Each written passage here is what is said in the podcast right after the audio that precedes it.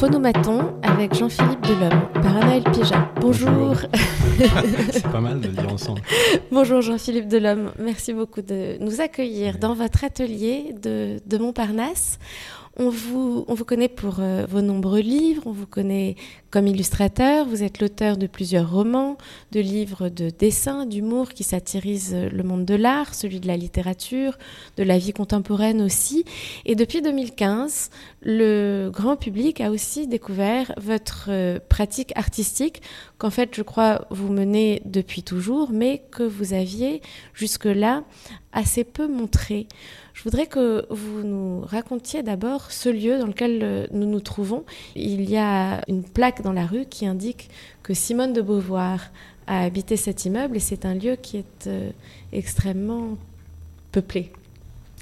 Bah, c'est peuplé, oui, de, toutes sortes de, personnages mythiques, du moins le, souvenir ou l'imagination qu'on en a. Voyez, il y a eu plein de gens extraordinaires qui ont habité il y a eu Soulage dans cet immeuble, il y a eu euh, Claude Simon, l'écrivain, qui faisait de la peinture aussi.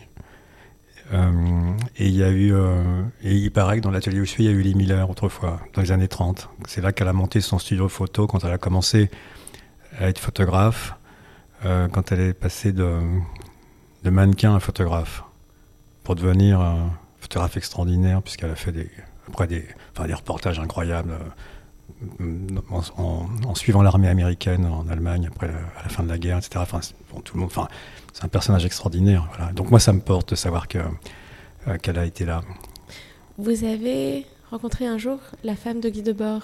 Un jour, oui, c'est parce que j'avais un ami qui la, qui la connaissait et, euh, qui n'est plus là aujourd'hui, mais et un jour, je suis rencontré cette femme que, enfin, j'ai reconnu parce qu'elle avait une, une, une, voix extraordinaire, une façon de parler un peu comme dans les années 60. Euh, où les gens parlaient, euh, les gens parlaient très bien, avec un, choix de, vocabulaire qui est devenu rare. Et euh, une intonation, je me dis, ah, c'est qui cette femme on me dit, bon, voilà, Michel Bernstein. J'étais charmé par sa voix d'abord, avant de savoir que c'était elle. On peut voir en ce moment au musée d'Orsay une exposition que vous avez dans une sorte de duo avec Maïlis de Kerangal. Cette histoire a commencé par une résidence sur Instagram pour laquelle euh, Donatien Gros vous, vous, a invité. Après avoir vu, je crois, un livre que vous aviez fait sur euh, des comptes Instagram d'artistes, imaginaire évidemment, d'artistes du XXe siècle. Oui. Non, mais ça, c'est parce que c'est quand même amusant que c'est une résidence immatérielle, en fait. Enfin, sauf qu'on allait quand même assez souvent au musée d'Orsay, mais l'idée de la résidence euh, sur Instagram, c'est vraiment une résidence, euh, une résidence immatérielle. Et oui, cette idée est venue d'un livre que j'avais fait l'année d'avant, euh, ce qui s'appelle Artist Instagram, quelque chose comme The Never Seen Instagram of The Most Famous Artist, something like that. Et oui, j'imaginais l'Instagram oui, de, Picasso, de, Bonnard, de Matisse, enfin de tous les grands artistes du début du XXe siècle des gens qu'on n'aurait pas imaginé euh, euh, sur Instagram. Donc ce qui m'amusait, c'était de, de, faire comme si ils, agissaient comme les gens d'aujourd'hui, en train de se vanter sur Instagram, se vanter ou parler de, leur, de, leurs problèmes du moment, etc. Enfin, euh, voilà. Et, de là est venue l'idée. Donatien m'a dit ah, je pourrais faire ça pour les, les artistes du 19e siècle. donc j'ai continué ça avec l'Instagram de Manet, de, de. Quelle était votre familiarité avec ce 19e bah, moi, moi, bah, moi, c'est une époque qui me qui m'intéresse beaucoup parce que je me sens proche de ça en, dans la peinture. Enfin, ce qui m'intéresse dans la peinture, c'est de, peindre ce que je vois et de, de peindre sans ajouter tellement de, de style, d'effets de style. Et donc évidemment, je retrouve dans, dans, la peinture, je regarde beaucoup la peinture du 19e parce que je retrouve ça chez, chez Monet ou chez, chez Manet. Basile, enfin beaucoup d'autres en fait. Donc je, regarde ça spécialement parce que pour moi ça c'est quelque chose qui est qui est en fait qui est actuel enfin. Et j'ai eu beaucoup quand j'ai commencé à faire ça, les gens me disaient ah en fait et, ils vont me demander de faire ça pour dépoussiérer le. le j'ai dit mais il n'y a rien à dépoussiérer. Enfin il n'y a pas de poussière sur sur les, les peintures du 19e siècle. C'est absurde. Enfin pas plus qu'il y en a sur les les poèmes ou les, romans du 19e.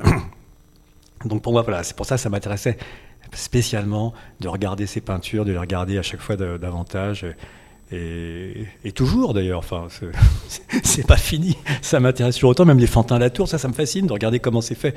Et, pour moi, c'est vivant. Enfin, c'est pas arrêté dans le temps. C'est pas, ça n'a pas de sens que ce soit arrêté dans le temps. Enfin. On va reparler tout à l'heure de, ces légendes des réserves, le titre de cette exposition que vous avez en ce moment au musée d'Orsay. Mais d'abord, euh, Jean-Philippe Delhomme, qu'est-ce qui vous a mis sur le chemin de l'art? Comment, ça a commencé? Bah, ça, Je sais pas, quand j'avais 16-17 ans, je lisais Art Press. ça me fascinait. J'ai toujours été fasciné par... Euh, j'ai toujours été fasciné, mais même enfant. Hein, quand j'étais enfant, je lisais le Nouvel Observateur quand j'avais 7 ou 8 ans. Euh, c'est à l'époque, c'est un journal intellectuel. Et moi, j'ai toujours été fasciné par ça, par le, prestige des intellectuels, euh, l'art. Euh, donc j'ai toujours essayé de, rejoindre ça, ou de, faire partie de ça, ou, du moins de parler de ça. C'était mon paysage intérieur un peu. je l'ai peut-être trop mis sur un piédestal pendant longtemps. Vous avez un premier souvenir d'art? Ah ouais, ouais, ouais. Je me rappelle, enfant, être allé voir euh, une expo qui, devait être dans, l'actuel palais de Tokyo, au musée du Trocadéro, enfin là, sur cette esplanade, en tout cas, sans savoir exactement où, musée d'art moderne, je pense. Et j'avais vu des, compressions de César.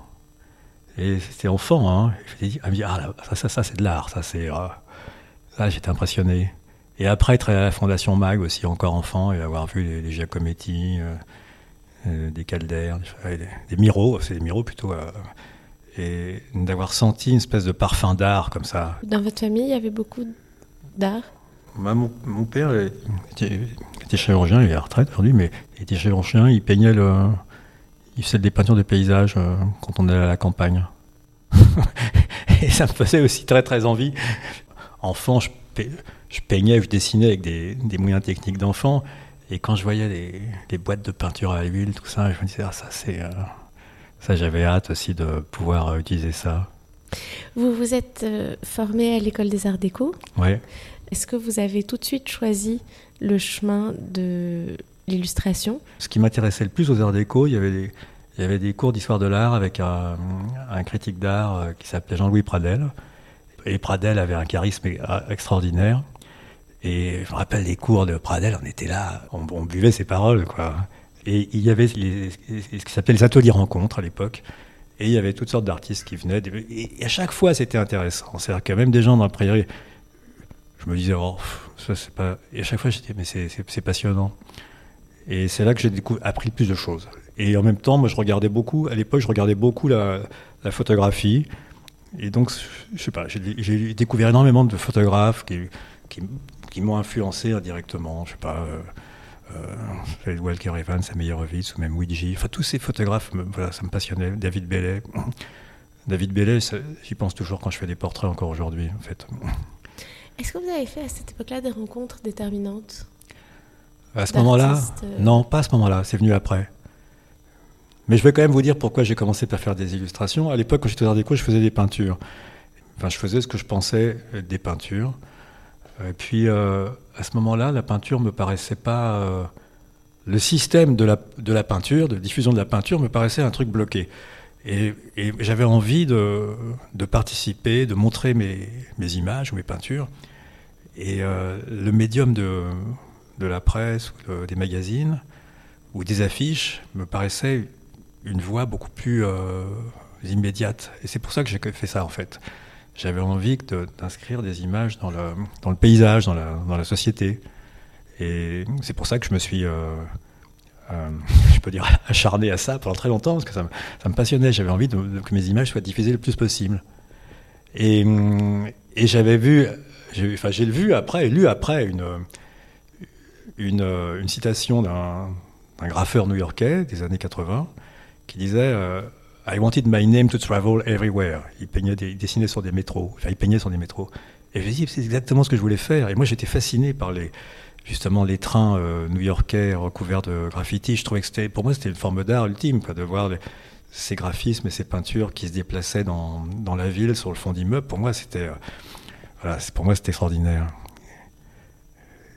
Et je pense à un livre de Bruce Davidson qui s'appelle Subway qui pour moi euh, est un peu le résumé de ça aussi. C'était la synthèse des arts pour moi, enfin encore aujourd'hui de toute façon, parce qu'il y avait les, photos des gens, les visages des gens, les, tags sur les fenêtres des métros new-yorkais, comme une forme d'écriture. D'ailleurs, les Américains ils disent writer pour un graffiteur. Et derrière le paysage. Et donc, il y avait vraiment une synthèse des, arts. C'est ça qui vous a conduit à New York? Non, je suis allé à New York avant. Si, si, j'étais quand même porté par ces histoires de graffiti, etc. La première fois que je suis allé, je voyais les trains arriver comme ça. Waouh, très très impressionnant. Et euh, non, oui, j'ai toujours pensé qu'il fallait aller à New York. j'ai toujours pensé que c'était la destination. Euh, euh, bah, je pense comme un provincial du 19e siècle se dit qu'il faut qu'il aille à Paris. Enfin, et moi, je, voilà, disais, il faut aller à, New York. Vous, avez, je vous ai entendu dire que vous, aviez envie d'avoir une vie de photographe de mode. Ouais. Avec le dessin. Ouais parce que moi je voulais utiliser le dessin comme un moyen de voyager. Enfin, je voulais euh, que ce soit ma vie de faire des images, mais en me déplaçant. Je voulais. J'ai une chose qui me faisait horreur. Euh, souvent, je voyais. Enfin, les illustrateurs me faisaient pas horreur, mais il y avait beaucoup d'illustrateurs qui, ce qu'ils aimaient, c'était être dans une petite pièce avec des mugs autour d'eux, sympas, des petits objets, tout ça, et rester chez eux et tout. Et moi, ça me faisait horreur. C'est-à-dire que je voulais utiliser le, dessin, le fait de faire des images pour euh, pouvoir aller vivre euh, n'importe où, voyager n'importe où, comme les photographes de mode, exactement. Parce que c'était, euh, c'est ce, qu'ils pouvaient faire. J'ai lu la biographie de, vachement bien d'ailleurs de David Bellet récemment, et c'est ça, c'est qu'il est tout le temps en train de se déplacer pour faire des, images. Et c'est ça que je voulais faire, voilà, c'est le plus. Vous avez dessiné pour Vanity Fair, vous avez dessiné pour le New Yorker aussi. Est-ce que vous avez eu la tentation de la bande dessinée? Tout à fait au début, ouais. Tout à fait au début, quand je commençais, j'avais fait des, histoires qui étaient des sortes de romans graphiques euh, avant que le roman graphique existe vraiment. Donc ça intéressait très peu de gens et, j'en avais publié dans l'écho des savanes. Euh, j'avais fait des adaptations de nouvelles d'un grand écrivain américain dont le nom m'échappe maintenant. Donc je faisais des choses comme ça des, bandes dessinées un peu poétiques, parce qu'il n'y avait pas, de bulles avec des textes en dessous, etc. Mais c'était pas encore euh, un truc vraiment euh, évident pour les gens.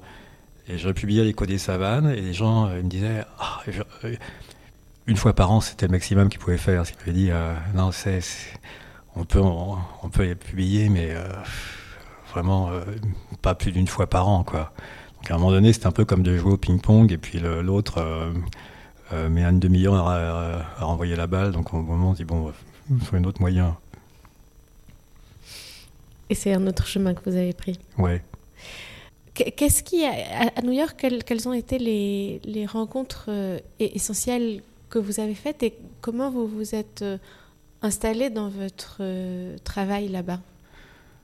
Les premières rencontres à New York qui ont été vraiment capitales pour moi, c'est quand c'était dans les années 90 je suis allé là-bas pour montrer mon travail euh, dans les magazines. Puis j'ai fait des campagnes de pub pour, pour Barnes.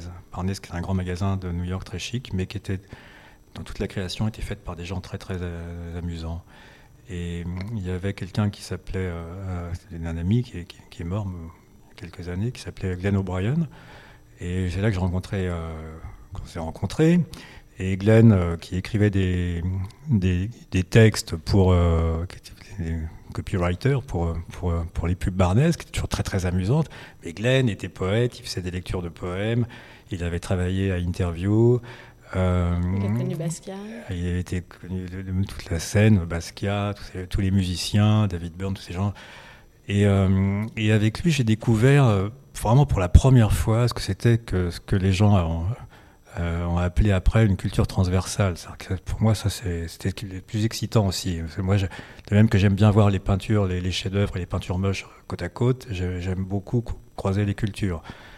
Et, euh, souvent, c'est une frustration quand je vois que je sens que les gens n'ont pas accès à d'autres cultures, parfois plus populaires ou l'inverse. Euh, et, là, Glenn, il avait cette espèce de culture. On parlait euh, des poètes de la Beat Generation, on parlait de, de, tout, quoi. Et, euh, et, avec lui, je rencontrais d'autres gens. À l'époque, il y avait, les gens me disaient Ah, ça me fait penser à Alex Katz, ce que tu fais. Ah, j'ai jamais entendu parler d'Alex Katz en 93. Et je regarde, ça ressemblait pas tout à fait, mais enfin après les gens, les gens des Et un soir, on dîne avec Alex Katz. Et je voyais qu'Alex Katz faisait beaucoup de portraits. De...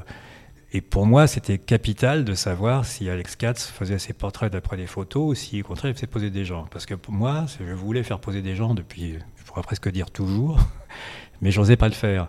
Parce que euh, c'était la fin des années 80, début 90, et faire d'abord faire de la peinture, ça paraissait idiot aux gens, de l'art. Bon, c'est pas pour ça qu'on n'en fait pas, mais enfin, ça paraissait un truc un peu euh, archaïque, un peu, enfin, même pas réactionnaire. Et euh, faire poser des gens, là, c'était le bouquet, quoi. Faire poser quelqu'un pour faire une peinture, lui, le mec complètement idiot, tu vois, de faire ça en France, euh, pour certaines personnes du monde de l'art. Et, et, pour moi, c'est ce que j'avais envie de faire.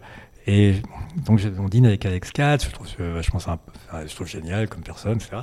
Et puis, à un moment donné, je, je dis, mais est-ce que je me, lance, je lui dis est-ce que vous faites votre portrait Est-ce que do you have people sitting for you? Et dit oh yes, of course. Et là, ah, alors s'il le fait, je peux le faire. Euh, si, je peux le faire, c'est, voilà. Mais ça m'a pris encore une dizaine d'années pour le faire vraiment. Euh, et après, je suis allé voir son atelier, je suis allé le voir dans son atelier. Mais ça m'a pris encore du temps de vraiment sauter le pas, de faire venir des gens pour les peindre. Et, ça a aussi été un autre ami de New York, un peintre qui s'appelle Will Cotton, qui organisait des, quand j'habitais à New York, organisait des, des soirées où, il faisait venir des modèles et on était une vingtaine d'artistes parfois à peindre. Et c'est aussi grâce à lui, parce que lui aussi faisait poser des, gens. À New York, c'était normal de faire poser des gens. C'était pas en France, c'était un truc de, peintre euh, à, l'ancienne ou de. Enfin, c'était absurde. Quoi. Ou alors on pensait que le type avait des, intentions louches, qu'il faisait poser quelqu'un, etc. À New York, c'était normal. Euh, et c'est grâce à ça que j'ai pu euh, vraiment, après faire ce que j'avais vraiment envie de faire, de, faire, de peindre des gens que je regardais, qui me regardent, et que je regarde, et justement pas une photo. Vous avez aussi longtemps partagé un atelier avec Thomas ouais. à New York, qui fait assez peu poser des gens, qui pose plutôt la pluie sur ses tableaux. Oui, c'est ça. Est-ce que cette euh, euh, fréquentation, est-ce que cette, euh, cette, cet espace partagé vous a nourri aussi? Dans quelle mesure cet espace partagé vous a aussi nourri? Ah, Énormément, en fait. Ça a été très très important pour moi. À l'époque, enfin, on s'était rencontré avec Thomas en visitant la villa Ims, la maison Ims à Santa Monica, quelques années plus tôt. On est devenus amis. Et puis, euh, quand j'habitais à New York, à ce moment-là, avec ma famille, lui, il avait déjà, il louait cet atelier à Bushwick, qui était un quartier à l'époque qui était euh, sorte de quartier frontière, un peu. Où il y avait que des réparations de camions, euh, des, vendeurs de grues ou des cases de voitures. Moi, c'est vraiment le paysage idéal pour moi. Et eux, ils avaient cet énorme atelier avec un autre ami, gigantesque, dans un endroit où il n'y avait personne. Et quand je suis rentré vivre avec ma famille à Paris, j'ai conservé un atelier à New York. Et puis au début à Union Square, et puis après, je veux dire, on pourrait jouer ensemble. Et, euh, donc, on a partagé l'atelier ensemble pendant une dizaine d'années. Et oui, oui, c'était très important pour moi parce que d'abord, lui a une pratique très différente, mais, mais on a des conversations, à chaque fois qu'on se voit, on a des conversations sur la peinture, on va voir beaucoup d'expositions ensemble. Et puis il y avait son, son, son, énergie, il a aussi une énergie incroyable. Euh, c'est vraiment lui qui avait mis ça en place, là, de ses séjours à New York. Il y allait d'ailleurs plus souvent que moi et d'une manière plus, plus. Enfin, il restait plus longtemps, il était très très investi. Et oui, ça m'a, beaucoup apporté, ça m'a, influencé, ne serait-ce que par l'énergie. et on partageait aussi ces moments où, quand on allait à New York, on y allait rarement ensemble, parce qu'on allait plutôt l'un après l'autre. Mais c'est arrivé qu'on y soit ensemble, mais le plus souvent l'un après l'autre. Et ce qu'on vivait, en fin de compte, en allant à New York, en restant trois semaines, 15 jours, trois semaines là-bas, c'était d'être comme euh, une espèce de voyage euh, solitaire, en fin de compte. Parce que Thomas voit beaucoup de gens, il a beaucoup d'amis. Moi, j'avais des amis, mais la plupart du temps, quand j'allais là-bas, en fait, euh, je, je, partais à l'atelier le matin, comme, je pense comme lui. On passait la journée dans cette sorte de capsule. Enfin, c'était une très grande capsule, parce que c'était très grand. Mais dans cette espèce de, de monde détaché, avec Manhattan au loin, mais sans être à Manhattan, et puis, et puis euh, euh, en, subissant des, turbulences, comme dans un voyage en avion, quoi, avec des moments où on se dit ah, qu'est-ce qu'on fait là, puis des moments où tout à coup ça revient, il y a une énergie différente. plus, on, plus on reste là seul, plus on est excité par, par tout ce qui arrive, quoi, par tout ce qu'on voit, par le, paysage, par Et, donc ça, ça, a créé enfin, des quantités de choses qui sont pour moi complètement liées à ça. Et au fait, oui, d'avoir été aussi, euh, d'avoir aussi eu cette enfin, de, tous ces moments avec Thomas, de louer effectivement l'atelier ensemble, d'aller voir des expos ensemble, de parler d'art ensemble quand on allait voir des, expos le, samedi. Pour revenir à, tous ces tableaux qui nous entourent ici dans, l'atelier, on, on a commencé à les voir il y a quelques années, mais j'ai le sentiment que c'est quelque chose que vous avez toujours fait, ou pas?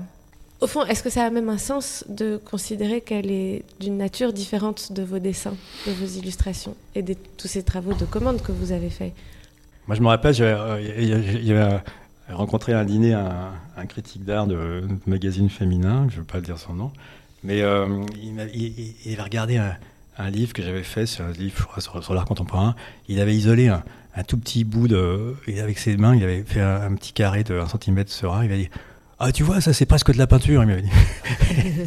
c'est tellement bête, c'est tellement bête. Mais bon, et euh, oui, oui, moi, je... non, mais si, il y a une différence fondamentale pour moi. Si j'ai toujours fait pour moi de la peinture, quand il n'y a pas de, c'est comme si parfois, je sais pas, c'est comme de courir ou de nager. il n'y a pas de différence fondamentale entre toutes ces choses. C'est des expressions de, de, de, la vie, quoi. Donc il n'y a pas de différence fondamentale, mais quand même, si quand je fais des peintures, par exemple, la différence que quand je faisais des, choses pour des magazines, c'était un regard sur la société. C'était un regard sur la société. J'imaginais des choses. J'avais un angle un peu critique ou humoristique. Euh, ça allait chercher les gens. Je, stylisais pour forcer un peu les choses, pour que ce soit plus excitant pour, pour, pour celui qui regarde. Quand les peintures que je fais depuis, euh, enfin j'en faisais déjà autrefois quand j'étais en voyage, quand je me déplaçais, quand je peignais des gens autour de moi. Et quand je fais ces peintures-là, c'est vraiment je me mets plutôt en retrait. Enfin, au retrait au sens où j'essaye de, je regarde simplement euh, et j'essaye d'apporter le moins de, de, style possible ou moins de d'ingrédients un peu excitants comme je pouvais comme je peux faire si je fais un dessin pour vous faire rire par exemple je vais plutôt essayer de pousser des, des, des, détails enfin des, expressions des et là quand je fais quand je peins quelqu'un j'essaie vraiment de, de, montrer quelque chose de débarrassé de toute euh, intention ou idée ou point de vue enfin le plus épuré c'est toujours bête épuré mais enfin voilà de, se mettre un peu euh, derrière soi. Alors justement, si, on en vient à, l'exposition du musée d'Orsay, Légendes de réserve, qui est donc cette euh, conversation à deux voix avec euh, de Kerangal, quelle en a été la genèse? Comment le, dialogue ou comment ces échos, ces correspondances que, que l'on peut voir et sentir entre vous dans cette passerelle qui donne sur la nef du musée d'Orsay, comment cela s'est-il euh, mis en place? Alors euh, c'est une idée, je crois, qui est, d'abord venue de, de Maëlys, qui voulait faire un truc sur les réserves, parce qu'elle faisait cette résidence. Elle dit, est-ce que ça t'intéresserait? Je crois que Donatien dit, est-ce que vous pourriez peut-être faire ça ensemble Bon, moi j'ai dit, bah oui, moi ça me passionne d'aller voir les réserves du musée d'Orsay, évidemment. Donc on a commencé euh, ça, on, on a fait des visites ensemble. Peu de gens peuvent aller dans les, dans les réserves. C'est quand même très, très, un accès très réservé. Donc on a fait deux visites ensemble. On regardait les choses chacun de notre côté tout en marchant côte à côte, mais on regardait chacun de notre côté. Euh, et euh, moi, je faisais, comme je ne pouvais pas peindre sur place, je faisais des, photos qui allaient me servir à faire les peintures que je voulais faire.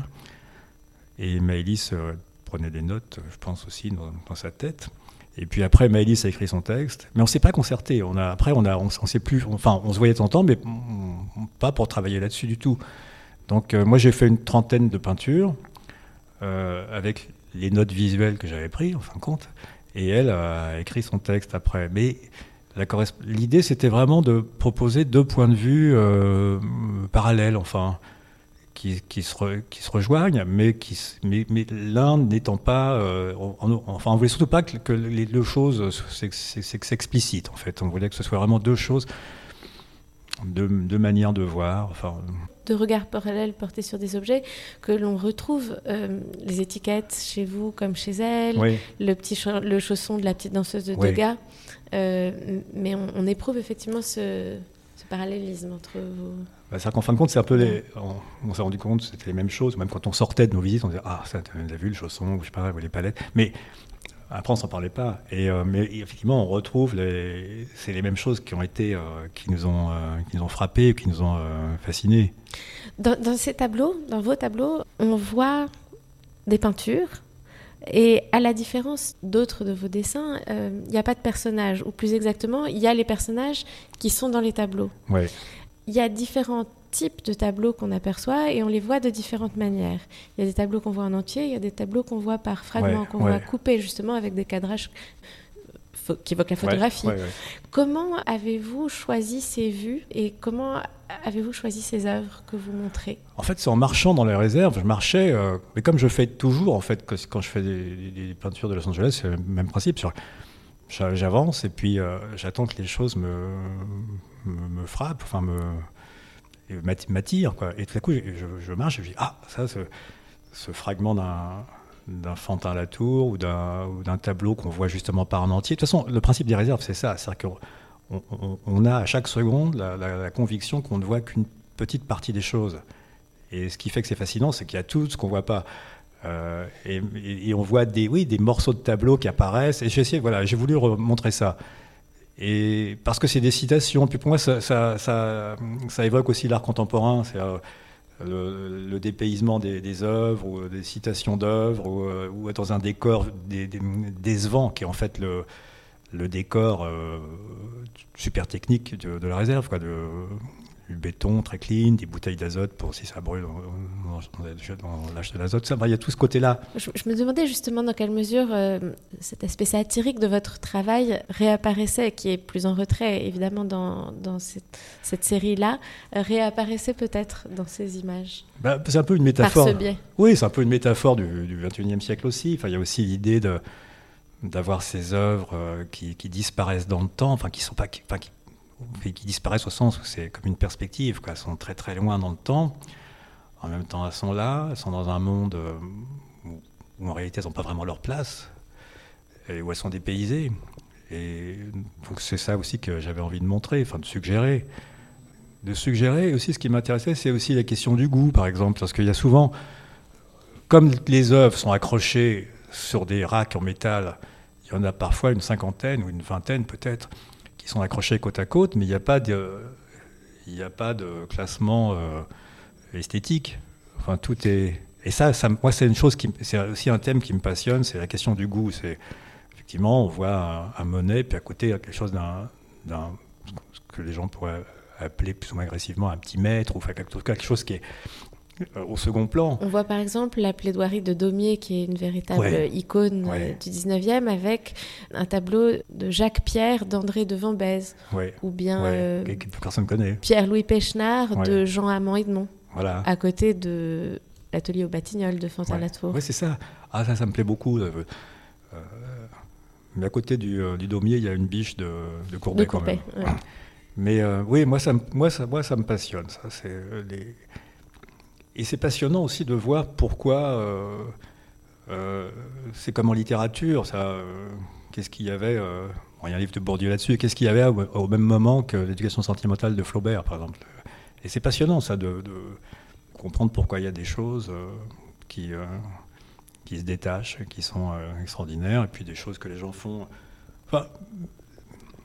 Enfin, on a aussi une idée où on voudrait que, considérer que les choses saillantes ou les choses qu'il faut avancer. Moi, je trouve intéressant de, voir l'ensemble. Et c'est ce qui est le plus excitant pour, pour l'œil, si on peut dire, de voir euh, des choses qui ne sont pas faites pour. Euh, que normalement on cache, on trouve ça c'est pas terrible. Bah, c'est intéressant de voir ce qui est pas terrible aussi. Il y a aussi ces palettes, il y a une série de palettes de Degas, de ah. Gauguin et de Renoir qui sont à la fois très touchantes, très émouvantes. Et possiblement aussi très amusante. Oui, parce que c'est comme des, des fétiches.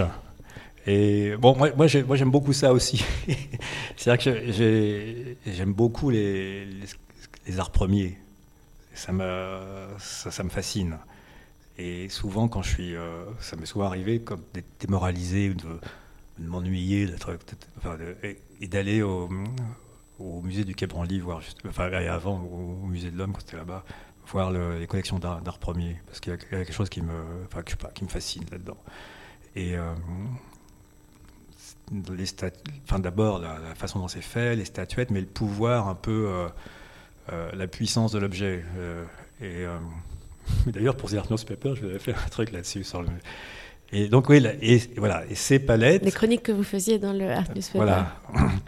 Et ces palettes, ce sont des, des fétiches, c'est-à-dire qu'elles ont une puissance, euh, il y a une puissance autour de ces, de ces bouts de bois, en fin de compte. Et c'est des, des, objets qui sont investis d'une puissance. Puisque ça a été la palette de, de, de, de Renoir, de Degas. Euh, euh, de Gauguin, encore plus fascinant celle de Gauguin évidemment, parce que vraiment ça rejoint vraiment des puissances occultes des îles Marquises, etc. Donc ça c'est encore plus génial. Donc voilà, ces objets qui sont des bouts de bois, qui sont des objets, qui sont des, plaques avec des formes plus ou moins artistiques, des couleurs qui ont été, qui ont été laissées abandonnées là-dessus et qui ressemblent parfois à des peintures expressionnistes américaines. C'est aussi ce que, ce que essayé de suggérer aussi, c'est que parfois ça ressemble un peu à, même une peinture de John Mitchell. Euh, peinture expressionniste américaine, mais qui sont là par hasard, c'est la lecture qu'on en a. De la malice qui revient. Voilà. Et donc voilà, c'est pour ça aussi que j'ai demandé à ce que les, les, les, tableaux soient dans des boîtes, parce que pour moi, ça faisait le lien justement avec, les, avec ces objets d'art premier qui sont souvent montrés dans des, dans des niches ou dans des boîtes. Vous faites allusion au cadre qui entoure ces, tableaux et qui sont d'ailleurs montrés dans, une, euh, dans un endroit assez singulier qui est une sorte, non pas une réserve, mais une sorte de recoin du, du musée. Ah, une passerelle. Qui est une passerelle en métal. Et au fond, on regarde cette architecture en fer et on peut même euh, glisser son regard entre quelques-unes des barres de fer sur la nef dans une vue très spectaculaire. C'est aussi une façon de nous inviter à regarder le lieu différemment. Oui, c'est vrai, c'est un endroit. Enfin, ces passerelles, c'est des, lieux en fait qui sont qui servent un peu à rien en réalité. C'est-à-dire que enfin, personne n'y va jamais. Enfin, euh, c'est juste pour rejoindre un coin à l'autre du musée, mais c'est rarement habité. Et, euh, mais en fait, quand on nous a proposé cet endroit, euh, bah, moi je me suis dit qu'il fallait quand même le le booster un peu. C'est pour ça qu'on a, on a repeint avec une couleur plus sombre, que ce soit un peu plus un lieu d'exposition. L'idée de faire ces, niches pour, pour les tableaux et d'éclairer ça d'une manière avec des spots pour que ce soit un peu, un peu plus comme une boîte. Quoi. Mais, et du coup, cet endroit devient intéressant. Effectivement, il y a ces. Bon, d'abord, il y a la, passerelle, c'est un peu le, la métaphore des, des réserves aussi, enfin, entre le entre le, passé et aujourd'hui, les choses transitent là, bon, avant d'être remontrées. Parce que toutes ces œuvres qui sont dans les, dans les, dans les réserves, euh, ça, ça, bouge beaucoup. Enfin, et il y a différents types de réserves. Il y a aussi des réserves de passage. Voilà. Et puis bon, dans les, dans les tableaux, dans les peintures qui sont dans les tableaux, il y a des tableaux qui sont remontés depuis dans le musée, qui étaient là-bas à un moment, enfin dans la tour par exemple, il est remonté en ce moment. Et donc voilà, bon, mais, et, effectivement, il y a ces petites, il y a ces fenêtres qui permettent de, contempler, de surplomber le, musée, en fait, les collections et euh, la, nef. Vous nous mettez presque dans la position de ce flâneur dans le tableau de Gustave Caillebotte qui appartient aux collections du musée d'Orsay et qui se trouve sur un pont de métal dans le quartier de l'Europe. Bah, ça, c'est un quartier, de façon, que, le quartier de l'Europe, c'est un quartier que, que j'adore parce qu'il y avait Manet qui habitait là, de l'autre côté du pont. Vous savez, il y a le tableau célèbre du chemin de fer, où j'ai même fait, des recherches pour savoir, enfin, des recherches dans, la littérature pour savoir où ça avait été fait ce tableau. Dans le jardin d'un, c'est en fait dans le jardin d'un peintre qui, habitait en face de chez Manet, du côté des voies ferrées. Donc moi, cet endroit me fascine. Euh, j'y suis beaucoup allé aussi, pour rien, quoi, pour y être, pour être inspiré. Et euh, oui, les voies ferrées, parce que là aussi, bien sûr, vous avez raison, c'est très proche de, ce pont de l'Europe, euh, cette, passerelle. Parce qu'en effet, il y a les trains qui passent en dessous, et en effet, et bon, la gare euh, c'était la gare d'Orsay, avec le, train qui passait en dessous. Est-ce que cette expérience au musée d'Orsay, qu'est-ce que cette expérience au musée d'Orsay a changé à votre peinture? Ça, c'est difficile à dire. Hein. je pense que ça, ça, ça peut-être que ça, pousse à davantage d'attention à ce qu'on fait aussi, enfin, à davantage d'attention, euh, euh, à mettre en perspective aussi ce qu'on fait par rapport à, enfin, des chefs-d'œuvre. Bon, c'est des chefs-d'œuvre. Je sais pas qu'on regarde les manets, par exemple, mais parfois une certaine proximité aussi. Euh, parce que par exemple, il y a ces tableaux de, Manet ou des, portraits assez rapides de, de Berthe Morisot, Femme à l'éventail, etc. C'est des petits tableaux il y en a au moins un au musée d'Orsay où je retrouve en fait, enfin, je, peux les comprendre avec ma propre façon de, faire poser des, gens pour les peindre. Et, et, je sens la vitesse à laquelle ça a été fait en fonction de ce que je peux faire moi, où je, vois comment le temps que ça a peut-être pris. Enfin, donc je, je peux me projeter dans le moment de, ces peintures, par exemple. Et, en retour, je peux me reprojeter, moi, quand je refais une peinture. ça pousse à davantage d'attention, c'est ça qui me vient le plus simplement. Autour de nous, dans l'atelier, il y a plusieurs tableaux.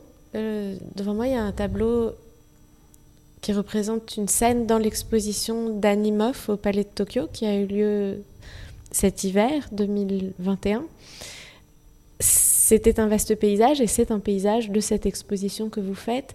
Il y a aussi plusieurs tableaux qui montrent des tableaux qui sont en quelque sorte des tableaux de tableaux, des portraits de tableaux. Est-ce que euh, cette idée d'utiliser l'art comme un paysage, comme vous le dites euh, volontiers, est quelque chose qui est euh, né peut-être de cette réflexion que vous avez initiée au Musée d'Orsay ou est-ce que c'est quelque chose qui, qui était là avant et qui s'est... C'était là avant parce que j'ai et j'ai aussi une fascination pour les tableaux dans le tableau. J'aime beaucoup, ça me, passionne toujours de voir les, tableaux d'atelier, même les ateliers de Picasso de, la fin, la Californie. Euh, moi, je les aime beaucoup. J'aime beaucoup voir la manière dont il, il peint son atelier, les ateliers de Braque aussi, ça m'a toujours beaucoup plu. Les tableaux de Manet, euh, portrait de Zola, où il y a les, les peintures, ses propres peintures derrière, etc. Euh, l'atelier de Basile. Donc j'ai une fascination pour ça.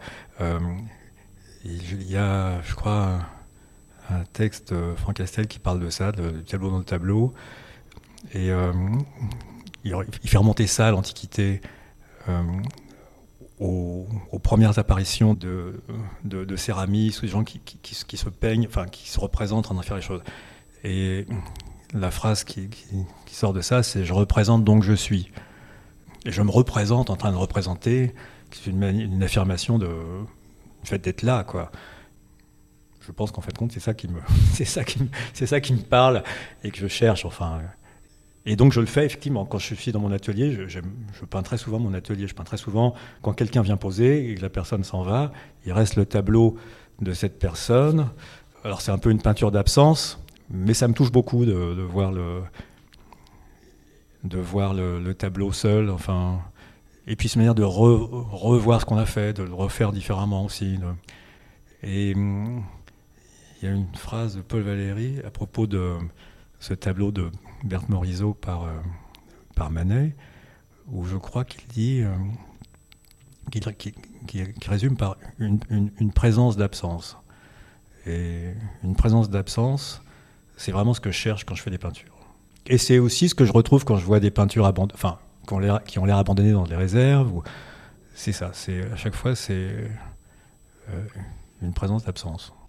Euh, tous ces tableaux qui nous entourent sont peints à l'huile. Euh, vos dessins, vous les faites plutôt au crayon de couleur et à la gouache. Est-ce que vous continuez aujourd'hui d'utiliser de temps en temps les crayons de couleur et la gouache?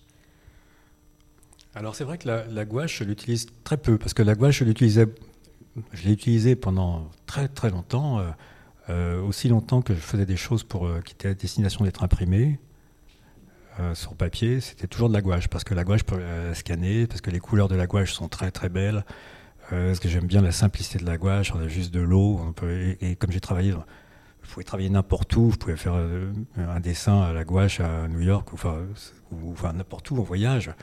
Euh, dans une chambre d'hôtel, j'ai beaucoup fait dans des, petits bureaux merdiques de chambre d'hôtel. Euh, et à chaque fois, voilà, on a juste de l'eau, un pinceau, du papier. Mais, ça, c'était vraiment, pour moi, c'est lié à ce qui doit être imprimé. Et là, tout ce que je fais en ce moment, c'est effectivement avec de la peinture à l'huile ou alors euh, ça peut être des crayons. Beaucoup d'encre. Je fais beaucoup de choses avec juste de l'encre aussi sur du. Ah, c'est d'ailleurs une idée de Thomas. Un jour, il me dit ah, tu devrais acheter de achète-toi de l'encre et du papier. Euh, même si pas acheté pour moi de rue Monsieur le Prince dans une boutique, euh, euh, une librairie chinoise. Et, je fais beaucoup de dessins à l'encre aussi euh, sur du papier chinois très très léger, papier de riz. Mais le plus souvent de, l'huile. Et beaucoup d'aquarelle aussi quand je, me, quand je me déplace, quand je fais en voyage l'été, enfin, beaucoup d'aquarelle. Mais beaucoup moins de gouache. Est-ce que vous peignez vite Il y a devant nous aussi plusieurs vues de, de votre atelier avec cette grande verrière à travers laquelle euh, on voit l'immeuble en face, tout simplement, éclairé par la lumière des réverbères à la tombée du jour. Et vous me disiez que souvent vous peignez ces tableaux à la fin d'une journée. Est-ce que euh, sont comme des notes, un peu comme un journal que vous prenez Est-ce que euh, vous dessinez auparavant? Comment, ça se passe? Enfin, Ce sont des, peintures que je fais directement. C'est aussi une, manière de, ne pas être euh, confronté au problème du sujet, de, chercher un sujet. Et euh, ça m'intéresse pas de chercher un sujet, en fait.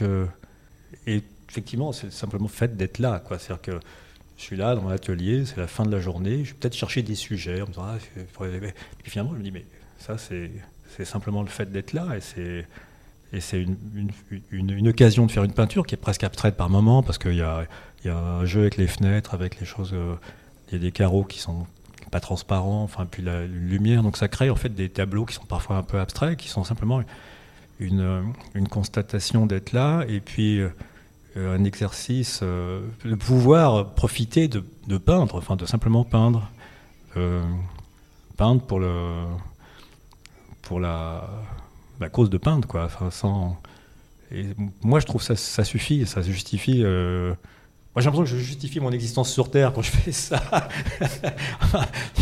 du moins, c'est pas abusif. On est là, on peint, comme on respire, ou on marche, ou on regarde les gens, ou, on regarde les choses. Enfin, c'est voilà, c'est le fait d'être là sur Terre. Et ces portraits aussi, il y a toute cette longue série de portraits qui sont des portraits peints sur le vif. C'est aussi des tableaux que vous faites très rapidement.